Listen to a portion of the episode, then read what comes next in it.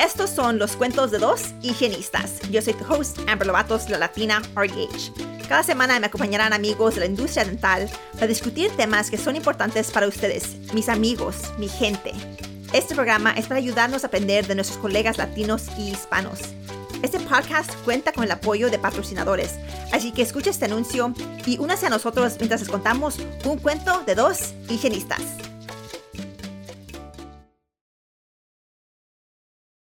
Hola, bienvenidos de regreso a un cuento de dos higienistas. Estoy aquí hoy con el doctor Sam. Doctor Sam, gracias por estar aquí con nosotros hoy. Hola, buenos días, muchas gracias. Este, el doctor y yo nos conocimos en Yankee o Chicago, ya ni me Sí, no, Yankee, Yankee en Boston. Yankee, ya. Este, tú eres un periodoncista. Sí, verdad. Sí. So, cuéntanos un poquito de ti y de tu carrera. Ah, bueno, eh, tal vez mejor en inglés, pero uh, I can tell you a couple things. Uh, sure. I um, I'm a periodontist again in in, in Boston. Um, the reason I speak some Spanish is because I actually, uh, bueno, na, na, nací en España y, y nada, pero crecí en California y, y después hice mi dental school aquí en, en Boston, en Tufts, y después mi residencia de, de perio en, en at UPenn en Philadelphia. And what else can I tell you? Yeah, I've been practicing for 12 years as a periodontist, uh, primarily in Boston. Um, I teach part time uh, for uh, at Harvard with the postgraduate residents. I've been doing that for about 11 years, which is great. I love doing the education part. And and as well, uh, lecture as much as I can on on perio topics. Obviously, hearing loss, which I know we want to kind of discuss a little bit. And uh, it was great to, to meet you at Yankee. We were, we were doing a lecture with Crest and, and came across you with, with Stephanie and everybody else. So it was great. Yeah, no, me encanta Crest, obviously. Claro. Este, ¿Tú cómo, cómo, empezaste, cómo empezaste trabajando con ellos? I've been with them for, bueno, I'd say about a year and a half by now, something like that. Uh, and they're great. They're, they're, they're great people. Yeah. Obviously, the the products and the research they have they have behind everything they do is is the best, which is what's the most important when you want to work with anybody. Uh, and they're just a great team. They're they're they're great people. They're very supportive. Uh, they they really do innovative stuff, and it's it's really been great working with them. Yeah, a mí me encanta trabajar con ellos. Hago, claro, doy lecturas, pero hago mucho más. Trabajo comunitario con ellos y, y me encantan las compañías que les gusta la comunidad, porque es lo que, es lo que yo hago. Sí. Um, pero, yeah, pero sí, tú hablas sobre hearing loss yo realmente estoy súper excited de escucharte, de que nos cuentes, porque yo creo que yo ya estoy perdiendo mi hearing también. Pro, probablemente sí, probablemente ya yeah. perdiste mucho. Como hygienist, yeah. uh, aún peor. Ya, yo trabajo en dental hygiene, pero en portable, en portable dentistry. Okay. Y la herramienta está bien, bien loud, right? Bien fuerte, sí. bien fuerte los sonidos de la, de la, herramienta. Y este, he tratado de usar este protección, pero no sé si es like buena protección. Uso protección que es para like música, where people go to concerts, para los conciertos. Sí, claro. uh uh, se llaman eargasm. Ajá, ajá. Tiene un filtro. Me esto, esto se llama passive, passive hearing protection. Ok. Sí. Ok, pues tú dinos del, del, principio, ¿qué es lo que debemos saber sobre hearing loss y por qué estamos a, a riesgo nosotros? Bueno, como, como dental professionals es, es, es algo súper importante que, que, nadie habla, ¿sabes? Es, es, una cosa que nuestro trabajo uh, nos pone un, en una situación donde estamos en un ambiente que, que hay muchísimo ruido y, y, y hace daño y lo importante es, es hacer algo y, y, si cuando, cuando piensas en uh, todo lo que hace OSHA, I mean masks and gloves and um, you know the, the gowns, uh, everything is there to, to, to try and give us some amount of protection in some form or another. But uh, you know all these years have passed and they've never actually done anything to protect our ears. Uh, and if you look at the, the literature, both from the ADA and well, pretty much every institution we have, uh, they've, they've all been speaking about it for decades about how at risk we are. So uh, it's, it's very odd to me that there's such uh, a, a, big amount of data out there about how much we're at risk yet at the same time, um, nothing's ever actually been been done to address it. So. Uh, as, as dentists and hygienists and any kind of dental professional, doesn't matter if you're the assistant or the lab tech or what, uh, the environment we're in, between all the instruments we use, you know, ultrasonics, the suctions, the high speeds, uh, the, the, the, decibel and frequencies that those emit are, are well past the, the permissible amount.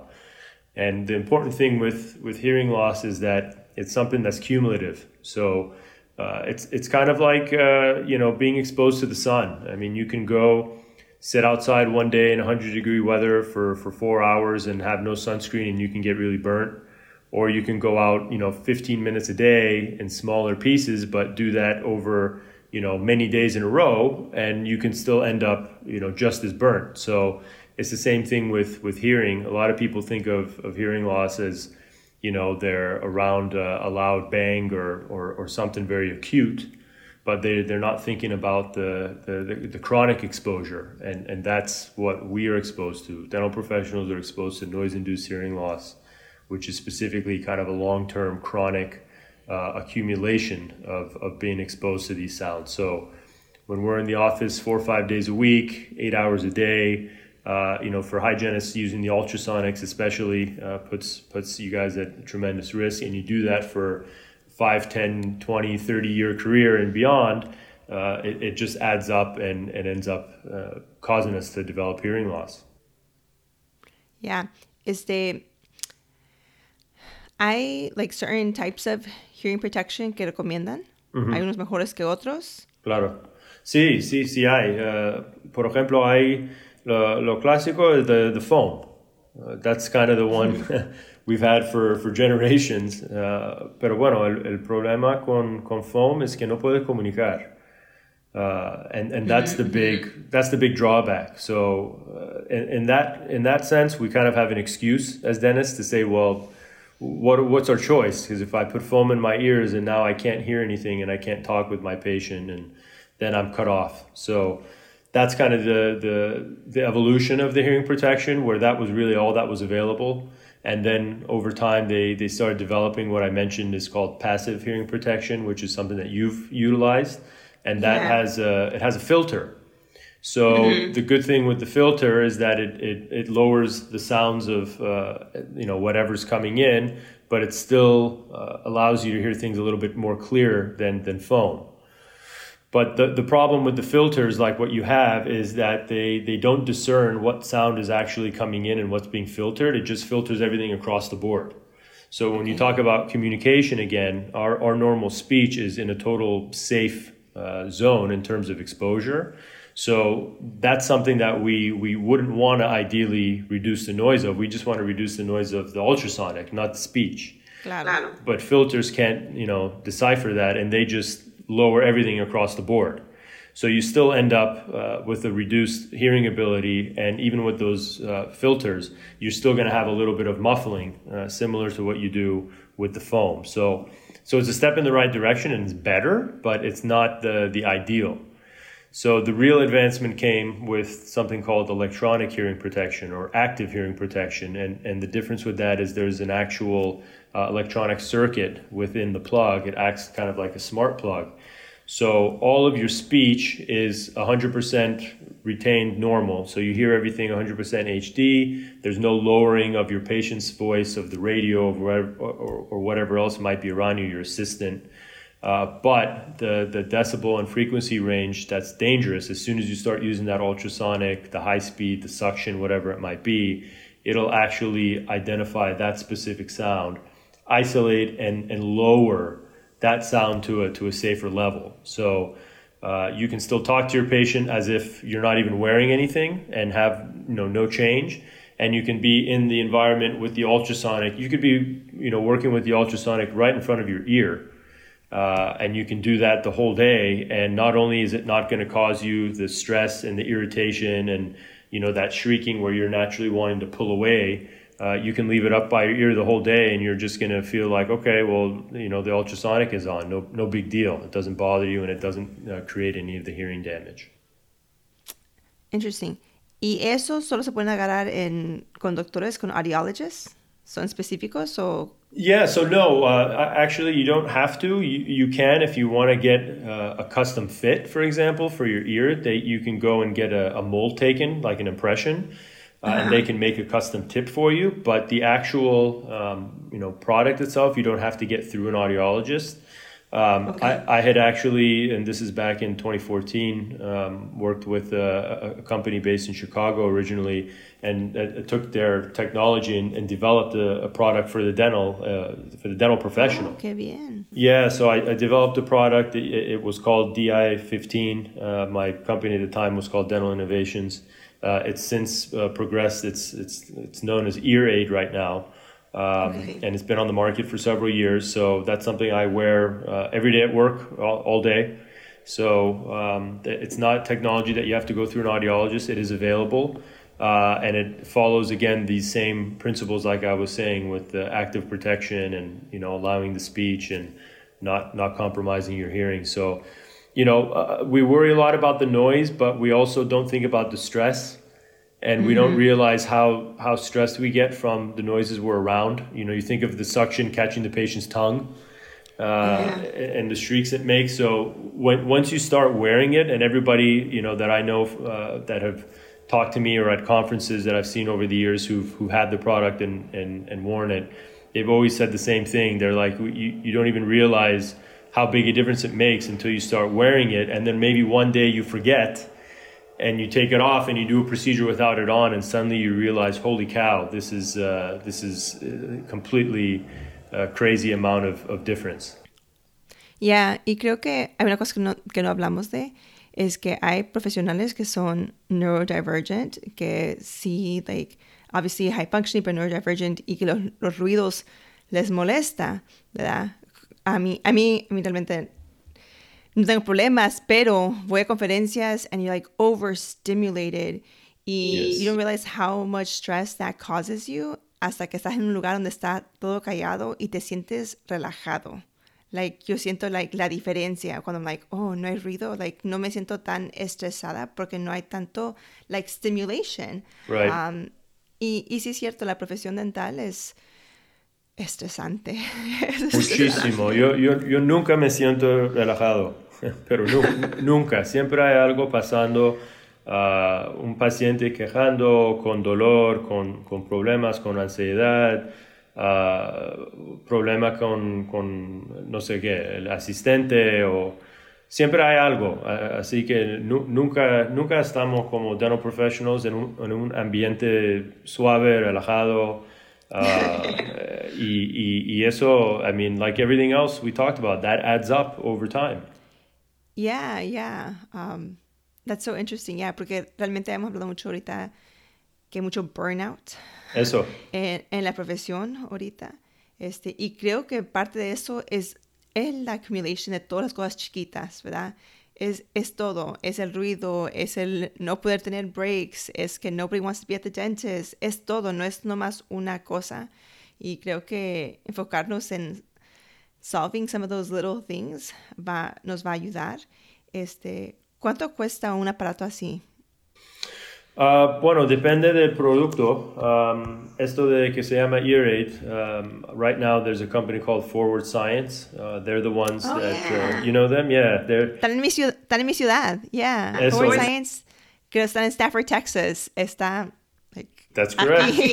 That's correct. Yeah. yeah, So they they're the ones that are carrying uh, the product. I think they only they, they only have a certain amount left, frankly.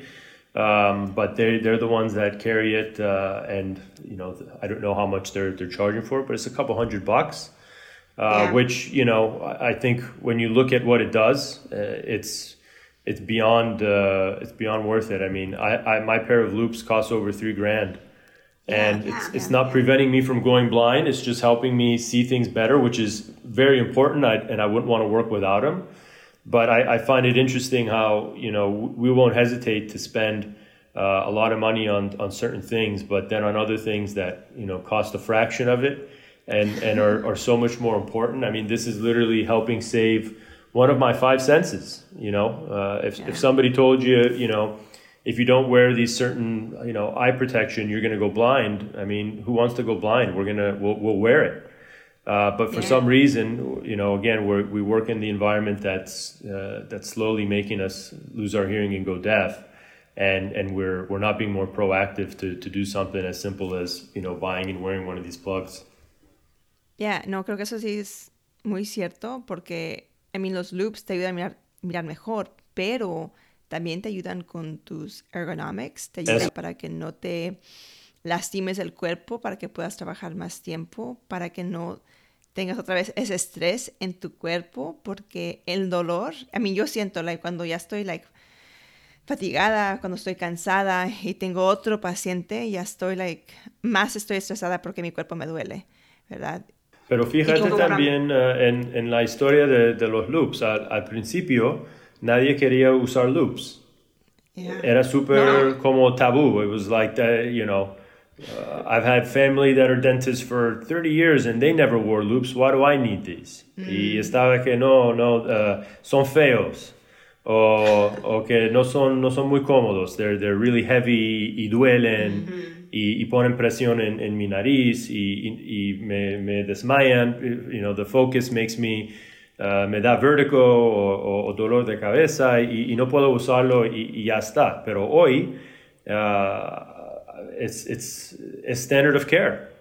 Tanto Yeah. en, lo- en la, la universidad y, y- y en, en, en cada, cada clínica. Es, es como standard of care. Así que uh, tienes que eh, pensar en eso, que al principio siempre hay más resistencia y, y con tiempo y con más educación y experiencia, you, you can have you know, a, a change of, of opinion. Y, y creo que va a ser igual con hearing protection que ahora cuando hablo de, de hearing protection la gente está como, bueno, ya, ya, ya pasó, ya tengo mucha, muchos años de trabajo y, y ya es too late. O, o no sé, ya tengo loops y, y, y el gown y el mask y, no quiero poner otra cosa. Eh, pero, pero bueno, mira, mira lo que pasó con COVID, que, que ya de Yeah. repente estamos usando N95 masks Or eh, face shields. o like, face shields, eso. Right? Like, usábamos face shields, pero no lo usábamos. It was like a whatever si tú querías. Exacto. Tenía, tenía yo una compañera, me recuerdo que, que es higienista y usaba scrub caps antes de, de COVID. And, y en, su- en su mente, like, so forward thinking, like, all these things are getting in my hair, like, that's so dirty. Y nosotros, like, okay, esta girl está usando. Y ahora todos usamos scrub caps. Like, ahora that's, that's the norm. Eso, exactly, exactly. So that's that's how we have to think of things. I mean, uh, you know, dentistry we always fight back at the beginning. And There's always a lot of resistance, and then you know, even composites. It was like, no, amalgams are great. What do we need something new? And now they're like, why are you doing amalgams? You're you're old. Yeah. You're old school. You got to do. so that all everything changes, and I I really my my goal and, and my hope through all the education and talking about it and trying to make everybody aware of it. My my goal and my hope is that we, we reach a point um, in the future, just like all these other things we talked about, where this hearing protection goes from I'm not sure and this seems odd to yeah I, I, I need this this is standard of care and the, the the amount it's going to help prolong people's career uh, is, is really going to be uh, worth it. Ya, este, porque cuando perdemos el poder escuchar, se pierde, ¿verdad? Like it's gone. Like when It's you gone. hear like it's Permanent, gone. it's permanent and it's irreversible.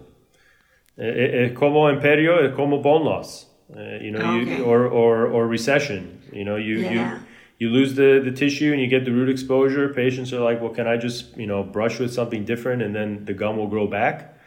And it's like that's that's not how it works. You know, it's Yeah. gone, it's gone. So you, you can't get the hearing back.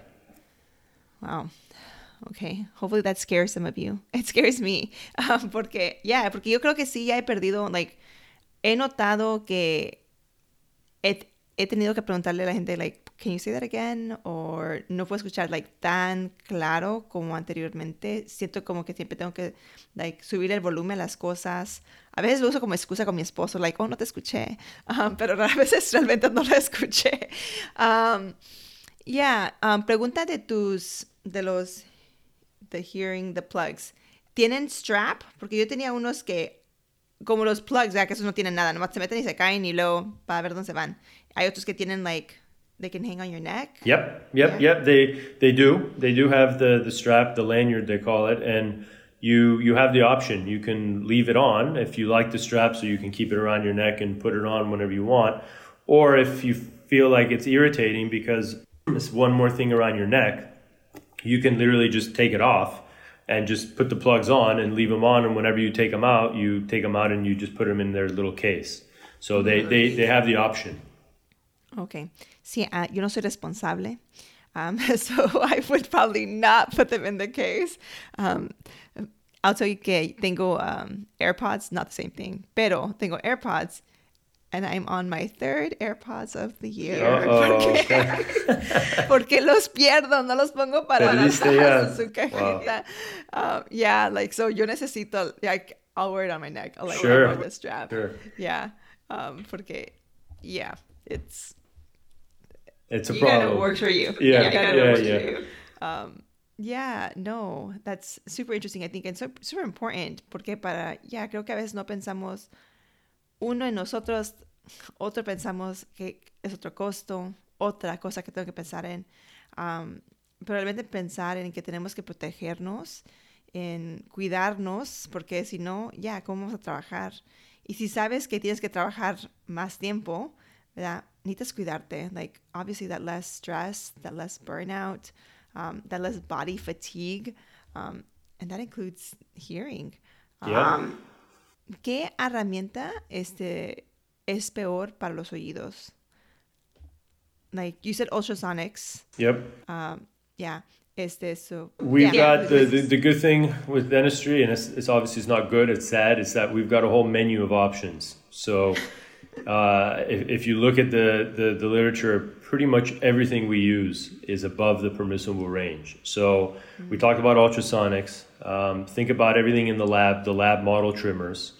Um, think about your high speed suction. Uh, those are very loud, especially again when they catch on something. Think when it catches on the patient's cheek or their lip or their tongue and that shriek that it makes. Um, then you've got the high speed handpiece, obviously. So those are extremely loud with the air turbine. Um, and then even, you know, uh, the, the sound that's emitted by uh, the, the burrs. Um, you look at God, what other? It's like take your take your pick.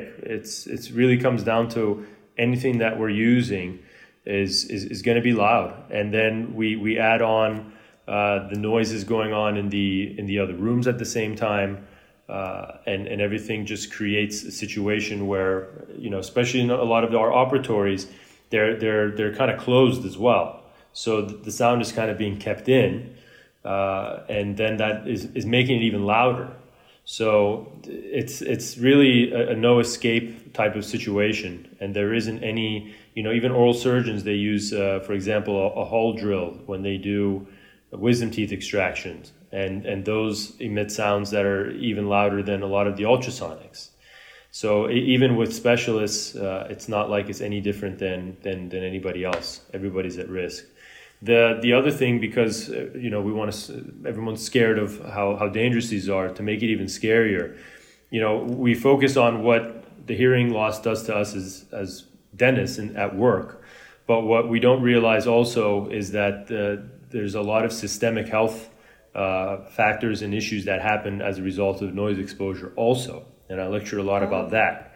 So there's a lot of uh, literature and proof on the, the high noise resulting directly in cardiovascular disease and higher risk of cardiovascular disease death. Uh, there's endocrine disruption and, and diabetes higher risk.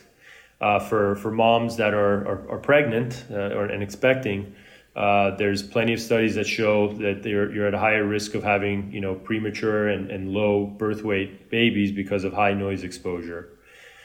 So the, the amount of systemic health risks that we're at risk of because of being exposed to high noise is is also huge. So you throw that in on top of what it's just doing to our ears, which is what we naturally think about, and then you start realizing that uh, the, you know our environment is putting us not only at risk for our professional career, but it's also putting us uh, at risk for our overall health.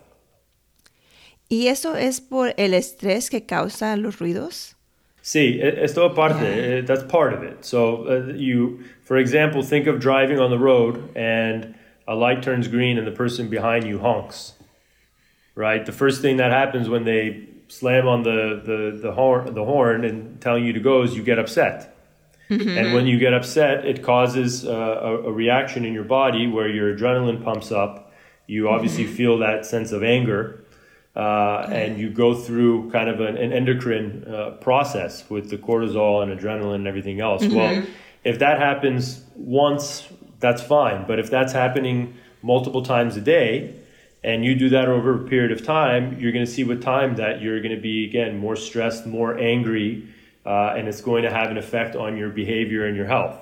If you think about trying to sleep at night, and you're in, an area that's that's loud, maybe an ambulance drives by, or maybe it's you hear a lot of street noise, and through the night you might you know you might not notice, but you might wake up one or two times for like kind of mini uh, mini wake ups because of the sound. And you might not think much of it if it's just happening for a night or two. But if that's happening on a regular basis and your REM sleep is getting, you know, cut up, now your quality of sleep goes down, which is going to decrease your uh, productivity. And if your quality of sleep goes down, of course, there's tons of literature on what poor sleep does to your overall health and how that affects your heart and everything else. So these are all uh, another part of that tree is is noise because noise is one of the factors directly that's involved with each one of these things that's going on. So that's that's kind of how it all kind of comes together.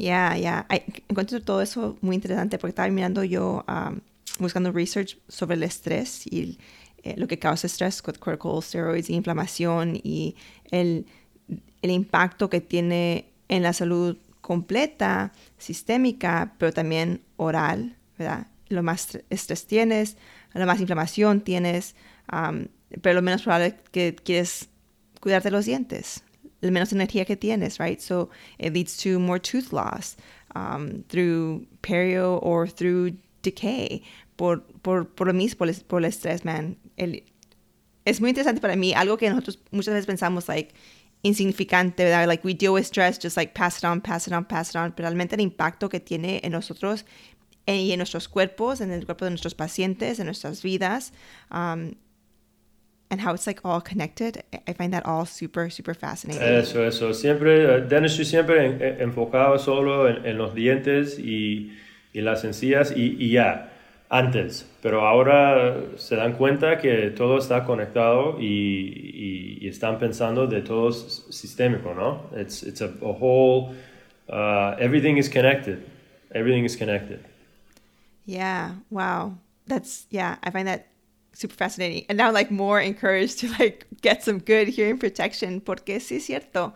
Um, es cierto que todo eso causa estrés y creo que like right now, I mean, Creo que por eso las lectures on burnout are so like popular, porque todos están experienciando el estrés, el burnout, tan cansados. Um, Yo la verdad, la, la, primera vez que me, no me sentí muy con mucho anxiety fue durante COVID, cuando no podemos trabajar dos meses. it's, it's true. Suddenly, uh, I, I realized I'm at home and I was so much more relaxed. And I'm like, why do I feel so much relaxed because I wasn't in that you know environment every day like I normally am. Yeah. And I felt like holy cow, like I things are quieter. I'm able to relax. I'm not around all the stuff we talked about in the office with patients and staff and you know procedures and this and that. And then of course you know you went back to work and after a little bit of time. Suddenly everything started to come back, so it's it's uh, there, there it is. Yeah, estaba yo este so, yo era directora de una clínica de ingresos um, bajos, a non-profit clinic, y este, so yo trabajé todo el tiempo. There was no break for me. Oh. pero, pero, um, ahorita fui a RDH Under One Roof y tenía yo que ir de Orlando a Miami, que de Orlando a Miami son como tres horas y media. Y tenía yo un vuelo y dice, dice yo, was voy a cancelar mi vuelo y voy a manejar. Y like, claro, el, el volar, I mean, no tengo que trabajar, right? So, like, me, me subo, ellos hacen todo, no tengo que hacer nada. Y en manejar, tengo que manejar yo. Pero realmente me sentí mucho más mejor estar en el silencio, el no tener el ruido, like, tan, like, and there is just so much, like, hustle and bustle en los aeropuertos, en, no tienes ni un momento para pensar de estar en, like when thinking about like mindfulness y estar en el momento, en el presente, um, eso es difícil cuando tienes tantas cosas like around you distracting you. Um, so yeah, I completely agree. Creo que todo eso sí te impacta el estrés.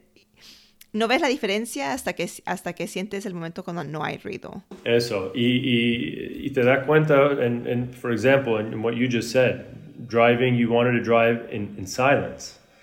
You didn't want to drive with you know music blasting. So i have the same thing. A lot of days driving to work and especially coming back home I, I don't have the radio on. I don't have anything because i feel like there's a you know depending on your drive 15 minutes half hour depending on what your commute is you feel like you just said you've got that 30 minute period where you can actually hear nothing and be relaxed so again what is that in direct relation to? What do you not want to hear? Well it's, it's noise.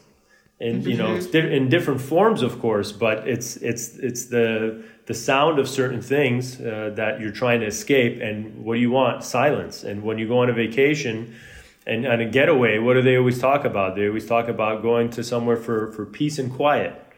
So peace oh, peace peace is related to being quiet you know peace is not related to being in a place that's super loud and super crazy yeah wow wow that's so true yeah um, I hadn't even thought about that I mean, igual siento, like, a veces la gente viene y me habla y se ponen a hablar y hablar y I'm like, okay, okay, I don't want to talk. Yeah. Estoy cansada. Um, yeah, that's so true. I hadn't thought about that. Um, well, este, pues, any final thoughts, um, things que quieres que sepan, es la gente sobre hearing loss, advice, um, anything like that? I, I just think the biggest thing to take home is um, look into the hearing protection. It, it's going to make a huge difference. And like I said, it's not going to just make your day to day work uh, a lot more comfortable. You'll notice the, the reduction in the aggravation and stress by just kind of being in a little bit more of a quiet environment. But like I said, it's also going to help your systemic health a lot. Uh, and then the other thing you can do is like anything else, you know, you can go and get your hearing tested and have an idea of where you are uh, and at least hopefully see if you haven't lost too much yet. And then you have kind of a baseline to go by over time to, to make sure that you're able to preserve that. Um, it's scary because with the hearing tests uh, they don't even pick up the fact that you've got uh, a lot of hearing loss until you're at stage two and at stage mm-hmm. two your speech is still normal. So you you're not going to have any idea that anything's wrong unless you were to go and get your hearing tested. But who really does that? Hardly anybody.